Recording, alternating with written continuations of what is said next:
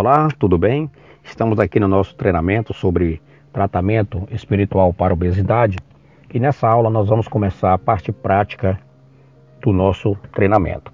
Como eu sempre falo, quanto mais objetivo e prático for qualquer tipo de coisa, melhor para você. Quanto mais complexo, cheio de referência, cheio de referências, que precisa de comprovações adversas, mais difícil para colocar em prática. Então vamos lá.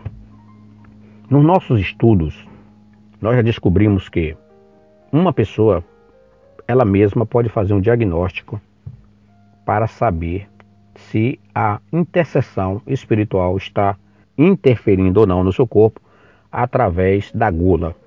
A gula, como nós sabemos, é um pecado até descrito na Bíblia.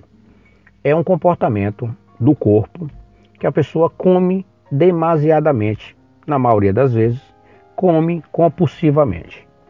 Aos olhos da ciência, a gula é entendida como um distúrbio orgânico que faz com que o estômago avise ao cérebro que ele está com fome e, mesmo sendo alimentado, o aviso não chega ao cérebro dizendo já estou cheio, o organismo não precisa mais de comer. Teoricamente, a ciência comprova que algumas pessoas têm esse distúrbio e é como se fosse aquele dispositivo elétrico que temos na geladeira e no ar-condicionado, ou seja, chama-se termostato. Esse dispositivo elétrico, ele diz, você coloca lá que a temperatura do ar-condicionado vai ser 18 graus, então ele vai ficando ali. Quando o ambiente vai aquecendo, ele vai lá e pá, ele liga o ar-condicionado. Quando chega em 18 graus, ele desliga o ar-condicionado para economizar energia. Teoricamente, deveria ser assim entre o estômago e o cérebro. Parece que é em algumas pessoas. O termostato funciona. As pessoas comem e dizem: Não, eu não quero comer mais e pronto. Em outras pessoas, o termostato parece que não desliga e a pessoa continua comendo, gastando energia. Contudo, mesmo aos olhos da ciência, a pergunta que fazemos é o seguinte: por que então algumas pessoas, quando veem comida, parece que estão vendo algo do outro mundo e começam a comer de forma animalesca, mesmo ela sabendo que aquilo ali não vai te fazer mal. Alguns pesquisadores dirão é um distúrbio é, psicológico. Concordo plenamente, pode ser que sim. Na maioria dos casos é. Mas e quando não é psicológico? Pode ser espiritual. Mas aí vem a pergunta: como eu vou saber se essa minha obesidade, se essa minha gula compulsiva é de origem espiritual ou não? É simples quando conhecemos o processo de diagnóstico. Em primeiro lugar, você precisa entender que as manifestações espirituais se reproduzem no mundo físico através do corpo quando você tem conhecimento disso, é simples você entender. Muitas manifestações que ocorrem no seu corpo têm origem espiritual. Eu vou dar um exemplo muito interessante para você. Quando você vai a um templo, quando você vai a uma igreja, pode observar que lá tem duas coisas distintas: o silêncio ou então um barulho bem alto. A maioria das religiões trabalham com esses dois elementos. O silêncio leva à meditação, leva à reflexão. E as, os cantos, as cantorias, as manifestações de fé normalmente são feitas em exaltação. Então, quando você está em um campo religioso, você sente-se bem. Tem pessoas que estão passando sérias crises existenciais, mas quando chegam na igreja, elas se manifestam como alegres, satisfeitas, saem dali com ânimo. Isso não é necessariamente só na igreja, pode ser na rua com um grupo de oração. Ou seja, nós sabemos disso. Agora, se você está na sua casa e sabe que vai ter um quebra-quebra na rua e você está revoltado, então você pega um pau e você vai para lá juntar com aquelas pessoas, aqueles espíritos malignos que estão se manifestando ali, e você de hora para outra sai quebrando o carro, quebrando as coisas, e depois você para e pergunta: "Como eu fiz isso?" Aí eu vou dizer para você: E aí é que você acabou de provar que existe a intercessão demoníaca, a manifestação do espírito, porque uma pessoa fortalecida espiritualmente nunca vai sair de casa para fazer um negócio desse. Mas o espírito existe, ele se manifesta, ele fala no seu ouvido. E algumas pessoas, infelizmente, fazem de conta que não sabem. Mas quando vê os exemplos, elas chegam e se questionam. Como essa pessoa boa fez isso? Ela fez isso por intercessão espiritual. Você acha que um pai de família, com mulher, com filhos, morando em uma casa boa, com toda a estrutura, vai pegar paus, pedaço de ferro para colocar no fundo do carro, para ir pegar os torcedores de um outro, de um outro time, para ir lá machucar essas pessoas. Você acha que é simples assim? Essas pessoas foram lá porque elas são maus, porque elas são ruins, que elas querem expressar suas maldades? Não, meu amigo, é o maligno atuando. É o maligno atuando. Uma pessoa dessa, se ela tivesse sido tratada espiritualmente, ela não estaria fazendo um negócio desse. As pessoas não sabem, mas a força espiritual é mais forte do que a força carnal. Aqui, quando você vê uma pessoa agindo, tem milhares de espíritos agindo com aquela pessoa. Aqui, quando você vê dez pessoas agindo, tem milhares ou até mesmo milhões de espíritos agindo com aquelas pessoas. Só que, infelizmente, muita gente não sabe disso e a gente vê coisas absurdas na história da humanidade inteira. Pais de famílias que mataram a esposa, os filhos, pessoas que mataram a outras, pessoas que eram boas de uma hora para outra cometeram crimes hediondos, pessoa que vivia na paz e no amor, de um momento para o outro pegou uma moça, estuprou, matou, jogou o corpo lá no mato. Aí as pessoas vão perguntar: ah, é maluco, é louco, é criminoso, é maldoso. Pode ser, mas pode ser também intervenção espiritual. O espírito do mal age, ele faz com que você acorde no meio da noite para você comer. Sabe por quê? Porque ele vai ficar dando risada de você. Ele vai sentir muito prazer de saber que está dominando mais um ser humano. Você acha que o maligno não fica feliz quando vê alguém se jogando de uma ponte?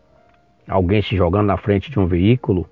Alguém dando um tiro na cabeça, tomando um veneno, tudo isso é alegria lá no inferno. Tudo isso é alegria no campo do mal. E da mesma forma é alegria também quando o demônio, as forças do mal, veem você fazendo exercícios físicos, indo todos os dias para a academia, fazendo dieta e mesmo assim, de vez em quando ou de quando em vez, Tá você lá comendo de novo, escondida. Escondida do seu professor, dos seus filhos, do seu marido. Não, mas eu só vou comer essa barrinha de chocolate. Você come três ou quatro. Ah, mas amanhã eu desconto na academia. O espírito do mal diz: ganhei mais uma alma ali, ó. Aquela lá sofre, sofre, sofre, mas acaba caindo aqui na minha mão. E você não sabe. E você não sabe como lidar. Para o espírito do mal, minha amiga, só existe uma forma de a gente lutar contra esse pessoal. É buscar oração. É na oração que a gente busca. E quando você transforma essa oração em uma ação corporal, aí é que você realmente vence o espírito do mal. Muitas pessoas não conseguem seus objetivos na vida porque passam a vida inteira dentro de igrejas, templos, centros, orando, orando, orando e orando. Você pode orar a quantidade de dias, de horas que for.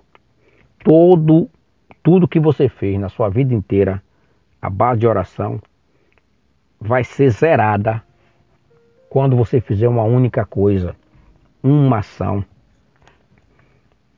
Jesus disse: Amai Olhe bem, amai o próximo como a ti mesmo. Amai. Ele não disse ore pelo próximo. O ato vale mais do que qualquer coisa.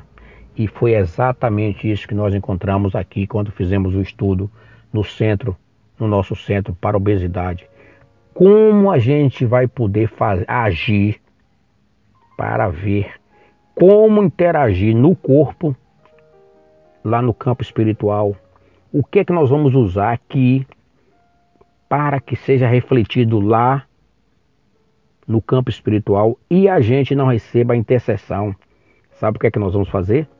Sabe o que é que nós fazemos? Nós vamos descobrir como neutralizar a função espiritual no corpo.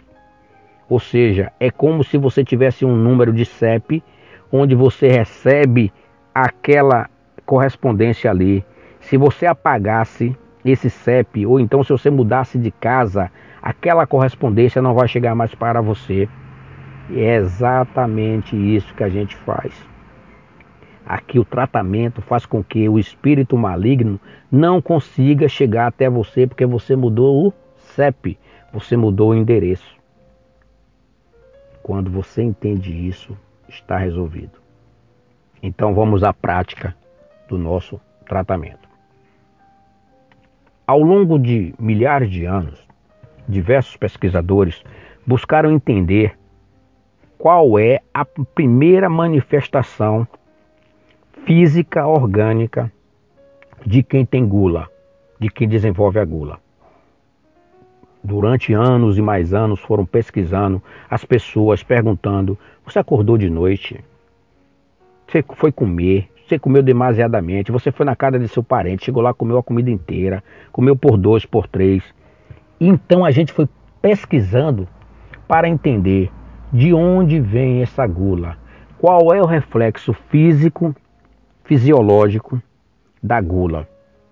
E aí nós descobrimos uma coisa muito interessante todas as pessoas, ou na melhor das hipóteses, a maioria das pessoas tem febre no fígado. A maioria das pessoas que tem gula, elas sofrem de febre no fígado. Ou seja, durante a noite, essa pessoa tem uma temperatura anormal no fígado, que faz com que o fígado trabalhe em demasia e de forma desordenada, provocando um desequilíbrio orgânico no corpo. Mas aí então você me perguntar, mas Roberto, o tratamento é espiritual e você está falando sobre o fígado? Isso aí é a questão corporal. O fígado é o CEP onde o espírito manda a correspondência dele. É essa febre do fígado que faz com que você tenha gordura no fígado, vou usar esse termo até para facilitar a nossa linguagem aqui, e também não vou usar o termo médico, porque até porque eu não sou médico. Todas as pessoas que sofrem com fome compulsiva, todas as pessoas que não controlam, não se controlam quando veem comida e comem demasia, mesmo sem necessidade, a maioria tem gordura no fígado. Isso a ciência já comprovou aí a parte. Só que a pergunta é: por que ocorre essa febre no fígado? Isso ocorre porque os espíritos da gula eles agem através do fígado. É da mesma forma que o espírito suicida age através do coração. E não vamos entrar aqui em outros campos, até para não perder o foco da nossa conversa nós já descobrimos que há uma interseção espiritual com determinados órgãos físicos que fazem com que a manifestação física ocorra através disso aí. Por exemplo, as pessoas que são desanimadas, que têm não têm vontade para nada, que têm até perfil depressivos, são pessoas que têm dores na coluna vertebral e na região dos ombros. São pessoas que sentem peso nos ombros, são pessoas que sentem dores quase que diárias na coluna e nós já sabemos que isso aí é provocado pela intercessão espiritual de um tipo de espírito que age aí. Da mesma forma, a obesidade de origem espiritual, os espíritos agem através do fígado. Quando a gente controla a gordura do fígado. Quando a gente controla a temperatura do fígado, principalmente à noite, essa pessoa começa a comer só o suficiente. E ela então começa a perder peso. Então, diríamos aí então, quer dizer que se sabemos que a gordura do fígado provoca essa gula, operando a gordura do fígado, a pessoa vai perder peso? Não. Se você continuar no mesmo CEP, você vai receber as mesmas mensagens, as mesmas cartas, as mesmas encomendas. Você tem de mudar de CEP. E é isso que nós fazemos. A gente muda o CEP. Não adianta operar o fígado, não adianta tomar remédio para o fígado, porque seu fígado daqui um dia vai voltar a ficar obeso de novo. E você, por causa disso, vai ter fome. Você precisa mudar de casa. E mudar de casa, no exemplo que eu estou te falando, é que você precisa pegar essa energia que está a mais no seu organismo e canalizá-la para a terra. Existe um excesso de energia no seu fígado provocada por intercessão espiritual, ou seja, o seu organismo não está bem sintonizado com o universo e por conta disso, para quem acredita, os espíritos agem exatamente nessas brechas. Agem exatamente nessas brechas. O que é que a gente vai precisar fazer? Bloquear essa correspondência que vem do campo espiritual do campo maligno dos espíritos para o seu corpo. E como é que nós fazemos isso? Basicamente com três coisas: argila, sal e água. Simples assim: argila, sal e água. Nada mais.